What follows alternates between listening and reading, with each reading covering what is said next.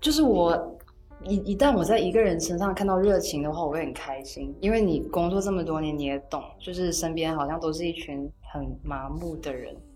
就你一旦遇到一个学生，就不管他是喜欢音乐还是喜欢别的东西，就可能我都会送他一个小礼物。我有一个他们自己的书签，写着 “Enjoy music, enjoy life”。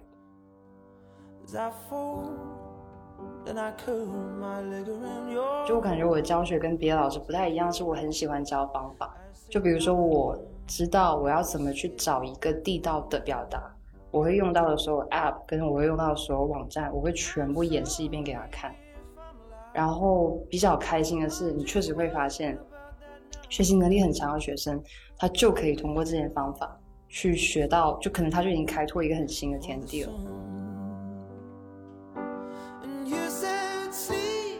有点冒犯，就是我还是会觉得有的西方人他就是，以就是可能也是我的那个刻板印象好，就我我会觉得他们就是以一种不太对等的姿态在跟你对话的话，我就会不是很舒服，然后我就会希望他们收集更加多的怎么讲呢，算是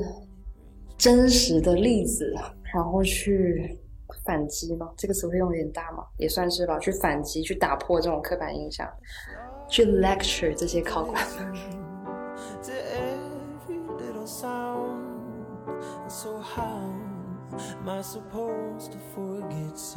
大家好，欢迎收听生活减速带，我是阿诺。本期节目的嘉宾是我的朋友 Pauline，他是一个英语口语老师。我们大学就认识了，因为热爱音乐，我们在一个社团里一起玩。但他给人的感觉一直都很安静，他不会是那个带节奏的人，而他现在却是一个活泼、有探索欲的口语老师。由于一些工作原因，我们重新取得了联系。我发现他常常在朋友圈分享他和学生们互相启迪的故事。你能从这些文字里感受到，他是真的认可和喜欢他正在做的这件事情。于是我约了他出来聊一聊，从在早教机构上班到现在的独立授课，以及他独特的教学方式、他的学生，和最终让我们重新产生连接的价值观内核。其实 Pauline 是英语专业的学生，所以他成为一名口语老师是一件不会让人觉得奇怪的事情。但我很好奇的是。他如何成为了一个这么有趣的老师？搞得有点紧张。等一下，我们可以对着做呀。哎，对对对对，casual 一点，来，来吧。为什么选择做老师呢？做老师，因为我从我这边看来，嗯，我的感觉就是，我觉得是很顺其自然的事情。对啊，就其实我本来。我本科是学英语嘛，然后我读研的时候是学那个国际英语教育，就顺了下来。然后我刚毕业的时候，其实我选的是那种早教机构，瑞思，我不知道你有没有听说过？我觉得它还蛮强，就就不是打广告，对，就还挺厉害的这个机构，因为它是引进那种美国的教材，然后它专门设计了给中国的学生低低龄学生的一个非常基础的一个体系。就比如说我教你 A B C。但它又不像那种很，嗯，很一般的机构，打双引号，就是他可能会教小朋友说，This is the letter A，他会给一个整句输出，就他会他教的东西都是一个比较完整的形态去教给小朋友，然后小朋友就不会从刚开始接触英语就开始蹦词，他就是开始蹦句子，对，然后我当时就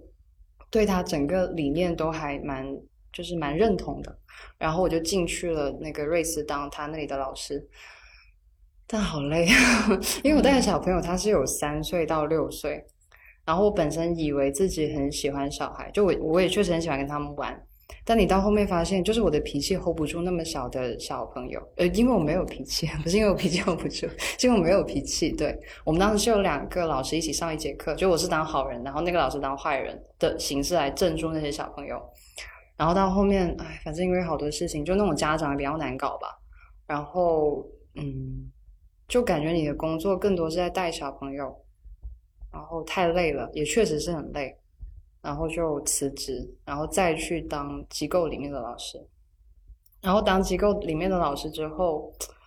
就一开始你可能只是因为你要找工作做，然后去做那份事情，然后后面是换了第二份工作，然后做到现在三年多，就会发现是真的喜欢这个事情，然后再继续弄的。对，就我觉得很神奇的一点是，因为我只带了他们三个月的时间，你真的能 feel 到一个三四岁的小朋友，就是他要喝水嘛。哦，我们当时叫 immersion teaching，就是你只能够在看到小孩的时候只能够讲英文，就不能讲中文。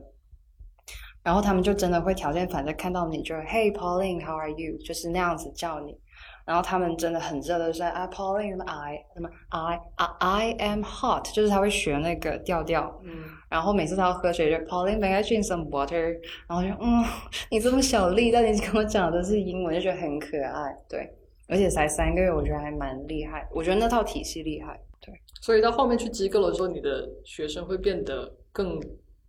多。哦，去机构就对啊，当然，因为我教的是那种托福雅思嘛，就出国考试的那些学生的话，一般来讲，你最小也有个哦，我也带过小学生，就是小学生的话是学那种基础英语，但大部分都是初中、高中、大学生。我以前带大学生比较多，现在也是 对，然后差不多吧，初中、高中、大学，就后面就慢慢感觉挺有意思的，嗯。其实本来我家人他们是很想我去带，就去你去进编制，然后到公立学校安安稳稳，对吧？然后什么都还蛮高。但我觉得吧，就是我很讨厌被框住。你如果去公立学校的话，就是，哎，拜托，我以前学的东西跟我现在学的东西，我觉得没有太大差别。我的意思是，它的整个教学体系有可能是我不了解现在的哈，就我感觉我看到的内容好像没有太大的改变，但是单单语言而言，对我来说，它一直在更新。你讲中文也在更新，对吧？我本身教的是口语嘛，就我就觉得我两年前教这个表达，我今年我都已经不那么说了，但是你的课本还是那样教，并且如果我把我现在在托福雅思上教的一些东西。他在托福雅思考试上可能能拿高分，但他回到那个应试体系里面，可能分数就就是错的那个东西就不存在的，就让我觉得哎，好没意思啊！你在公立学校教，对啊，而且感觉好像没有一种本质上的提升。就假设我在公立学校，我教一个学期，我背一本课的内容，可能更多，但大概背一本书的内容嘛。那么我可能在机构里面，我要在一个月里面教完你。然后我要教别的学生，我要备别的课，就是你更新的速度是非常快的，而且你摄入的速度也是非常快的，而且你教的时候就是一个输出的过程嘛，然后这个完整的过程给到你，然后你作为一个老师，就是你不断在巩固，不断在加深，然后对于你来说也是一个不断积累的过程，所以我前期备课是很开心的，就是哎，我怎么一直在读书那种感觉，对，但是。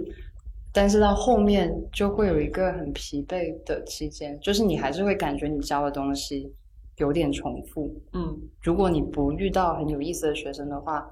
就是会开始累乏了。那你碰到有意思的学生多吗？哎呀，这就多了，从何讲起呢？是你比较善于发现别人身上的有意思的点，还是说可能有这个原因在里面吧？就是我不知道为什么哦，因为你是口语老师，然后你就会希望让学生觉得你不是一个老师的身份跟他进行对话，然后可能一开始你要跟他扯家常，但扯家常也是考试的一部分哈。然后的同时，你就会开始慢慢已经知道很多别的老师不知道的东西了，比如说你跟你家人的关系，你喜欢干嘛，你讨厌做什么，为什么？然后我只是帮他。把他内心所想的东西用英文讲出来而已嘛，对。然后我教学的话，就是我雅思口语，你之前有考过对不对？雅思口语 Part Two 的话，我是比较喜欢让学生准备自己的素材。就比如说你喜欢音乐的话，那么我就希望你去嗯搜呃，你去搜一个你很喜欢的歌手，或者你去跟我讲一个你很喜欢的音乐类型，或者你单纯跟我讲你为什么喜欢音乐。然后把这个东西变成你的素材，一直讲一直讲，然后可能五十个题卡你可以 cover 到三十个，然后你就会觉得就是效率高很多。然后就通过单单准备素材这个东西，其实你就能够挖到学生的很多闪光点，而且有很多你真的遇到，你会遇到很多学生，他是非常不自信的，他会告诉你，啊，我没有，呃，我没有很感兴趣的东西啊，我什么都不会啊，老师我觉得很废，什么之类的。然后你慢慢挖，你会觉得其实有的，就比如说有的女生她可能剪视频很强，然后她会觉得那个东西它不值得一提。然后可能你就要跟她讲很多的可能性，包括，然后你知道现在新媒体很需要你这种人才吗？就是这种东西，你知道吗？就连 P 图你都要把它吹的有多牛逼，对。但是我感觉也是一件好事了，就是他慢慢会觉得，嗯，就是他他也会有点自信，嗯。然后我问的同时，其实我也会知道更多，就是他们这个时代的人。正在玩的东西，然后不断的我会给他素材，然后我会给到我另外的可能跟他有相同兴趣爱好的学生素材，然后拼拼拼拼在一起，就变成一个比较完整的东西，然后我就可以给到下一个学生。所以我们是有一个自己的素材库的，对，就是为什么这么多学生喜欢我的课的原因。对，就真的都是积累来的，不像某些同行，嗯，就有的老师他喜欢复制粘贴了，但是我就。比较排斥复制粘贴，我还是会借用呃母语为英语的人的东西，但是可能就是你有自己的思路框架在，就是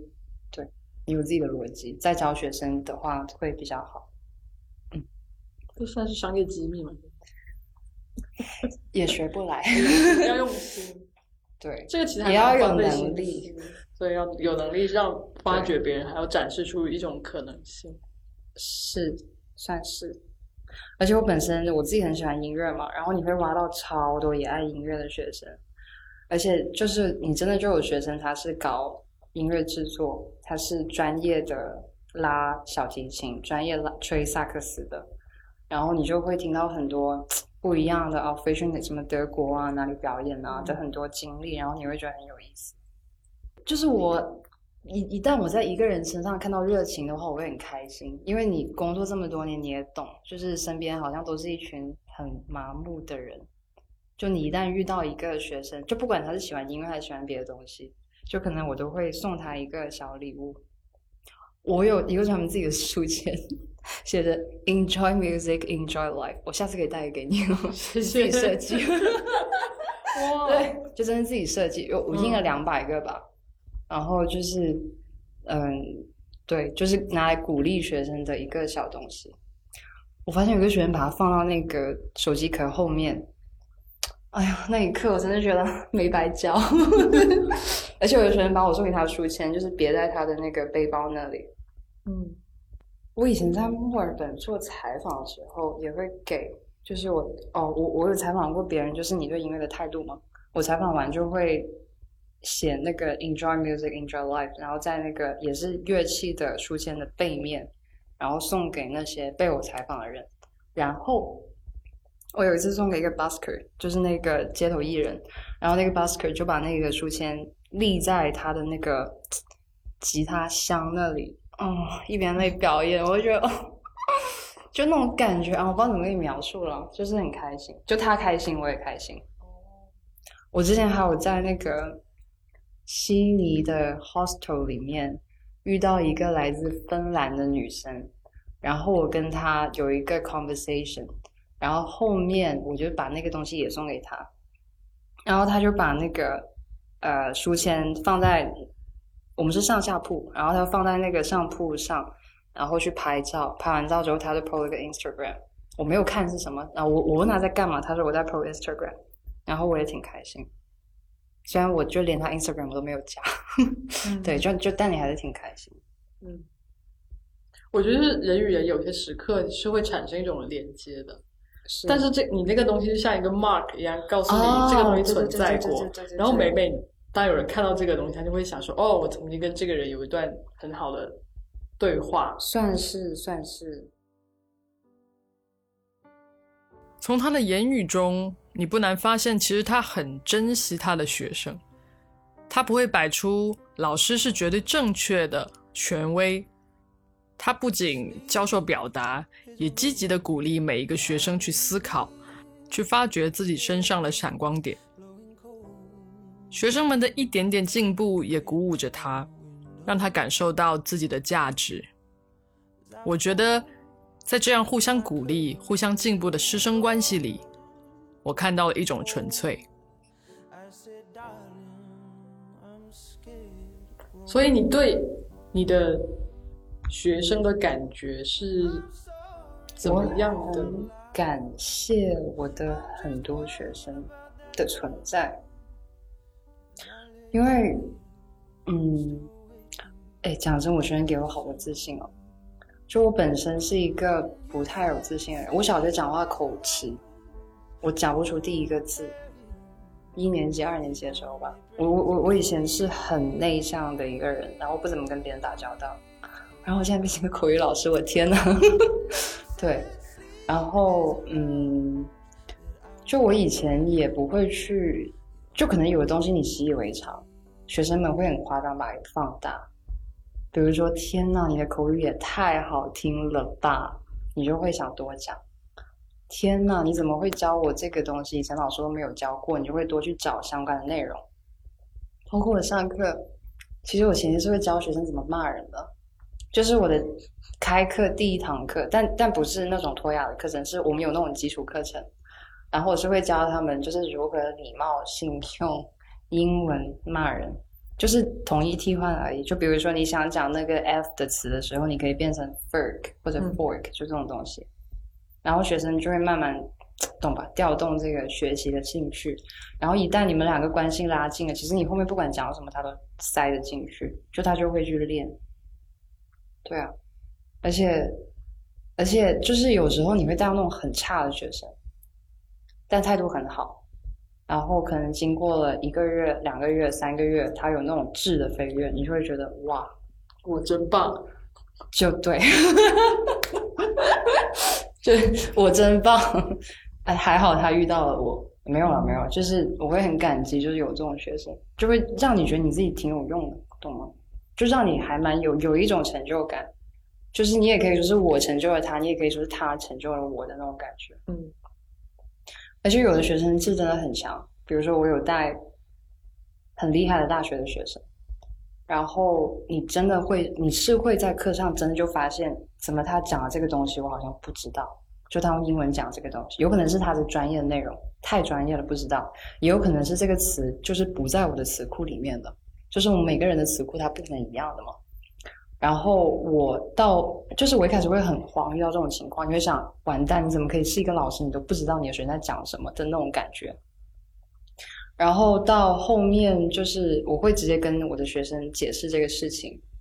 就就算我能拿那么高的分数，就是肯定是有东西是我不知道的，而且我也有可能我上课会嘴瓢，我会讲错，就是我会直接跟他讲。然后大学生是能懂的，我说，但是你们要做的事情就是你们要更认真听我讲课，然后你们要马上把这个 feedback 给到我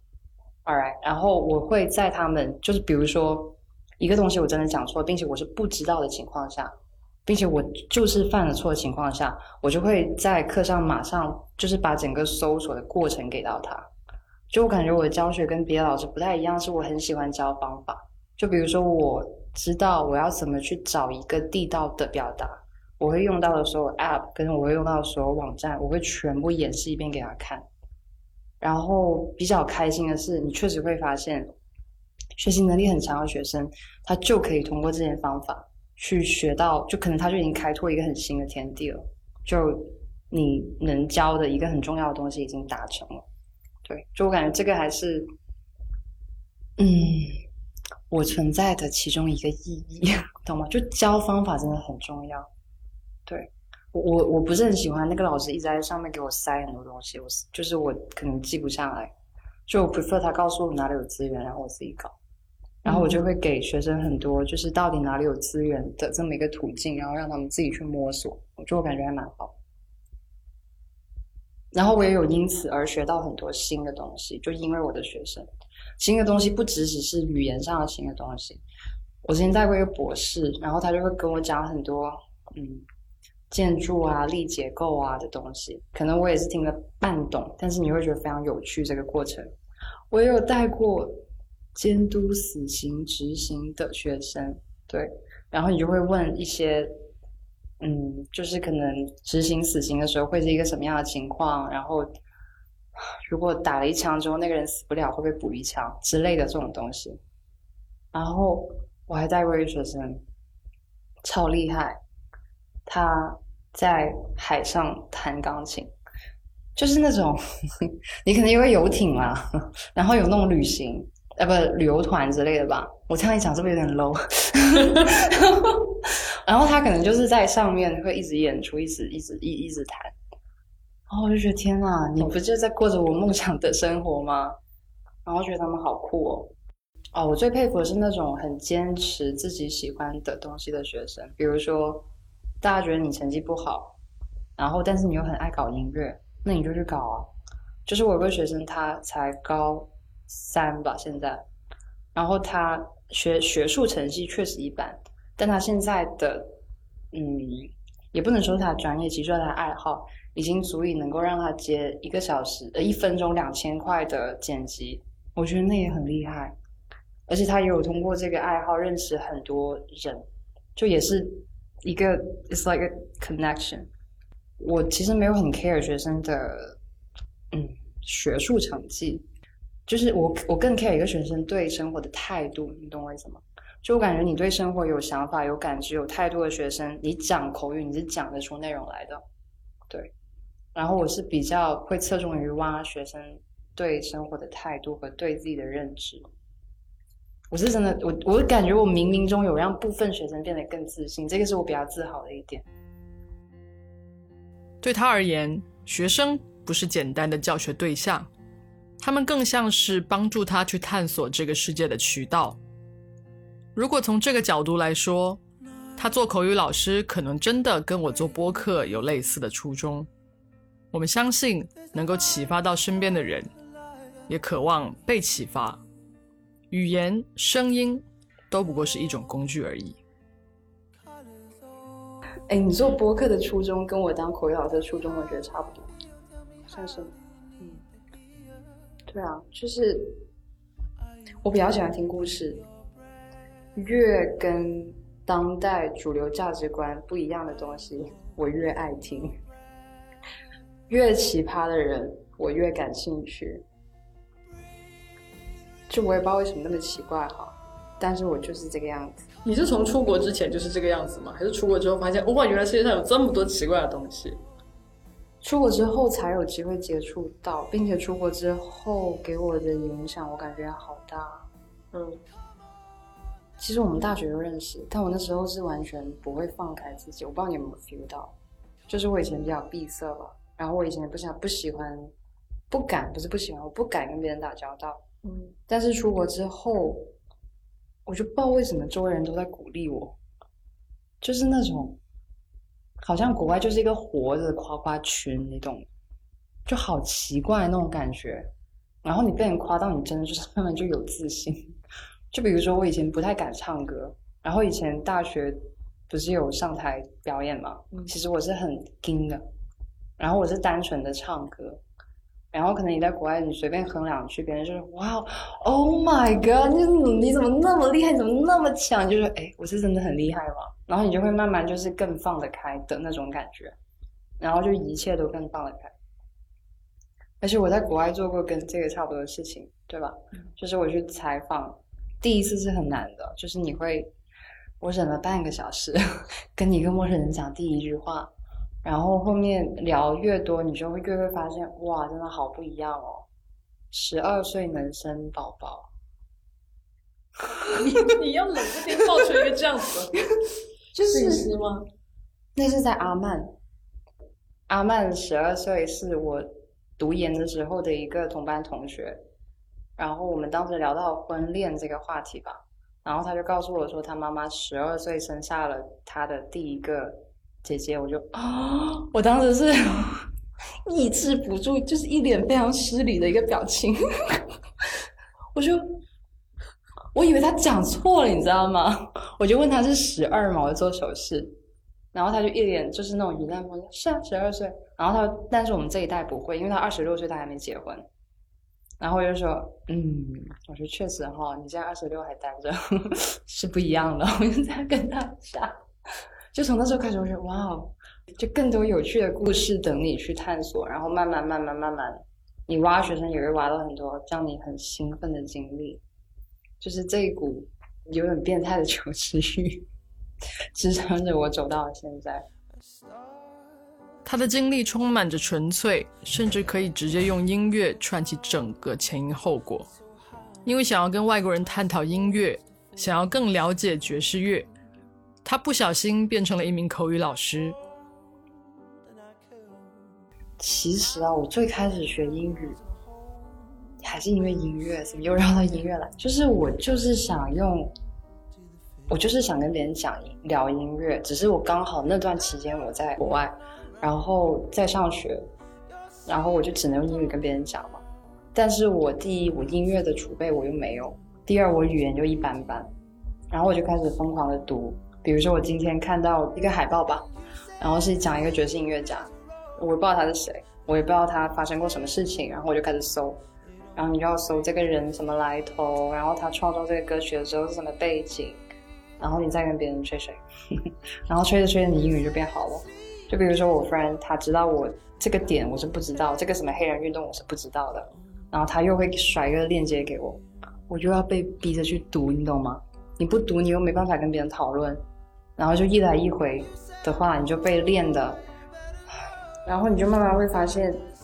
你可以用英语跟别人聊音乐了，你的愿望就达成了，嗯，只不过是你顺便变成了口语老师而已，嗯，因为爱音乐。让他更懂得热爱的可贵，更容易看到学生身上闪烁的那点点微光。我觉得 Pauline 是一个成长中的教育者，一个好的教育者，不是那个教导你应该怎么想的人，而是那个告诉你如何去想、不断向你发问的人。在对话的过程中，我禁不住想，如果我是一个中学生或者大学生。我一定会因为碰到了 Pauline 这样的老师而感到幸运。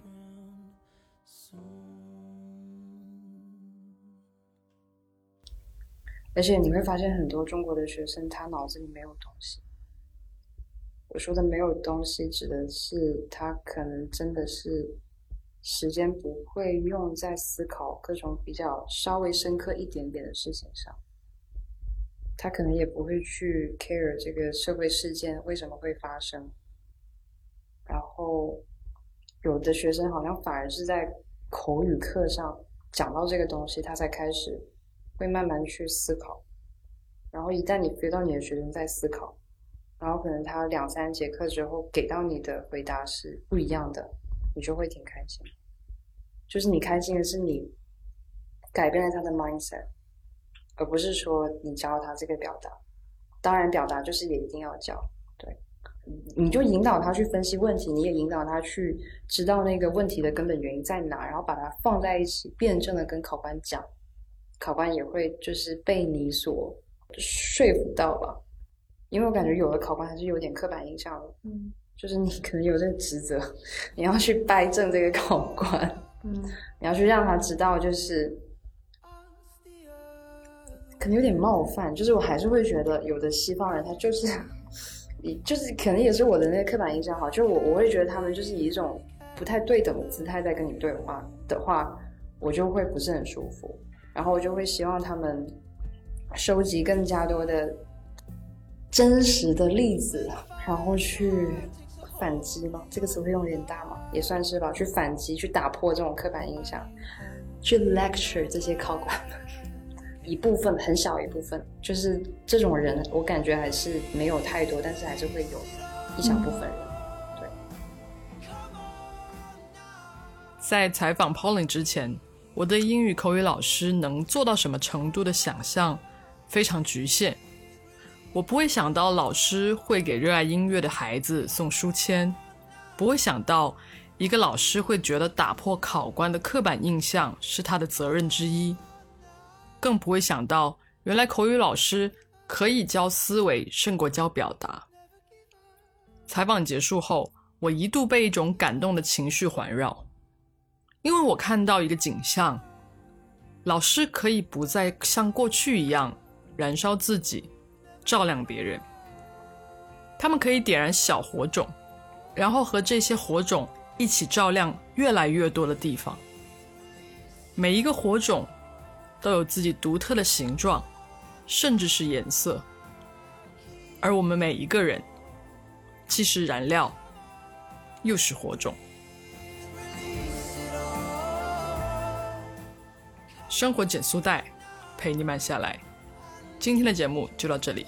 我们下期再见，拜拜。生活减速带由阿诺独立运营，是一档分享人生体验和社会观察的节目。主讲人阿诺和他的朋友们将在节目中给出实际可行的生活指南。也许你会找到看待生活、看待世界的新视角。如果你喜欢我的节目，欢迎订阅和评论，也欢迎加入听众群，跟我们一起互动哦。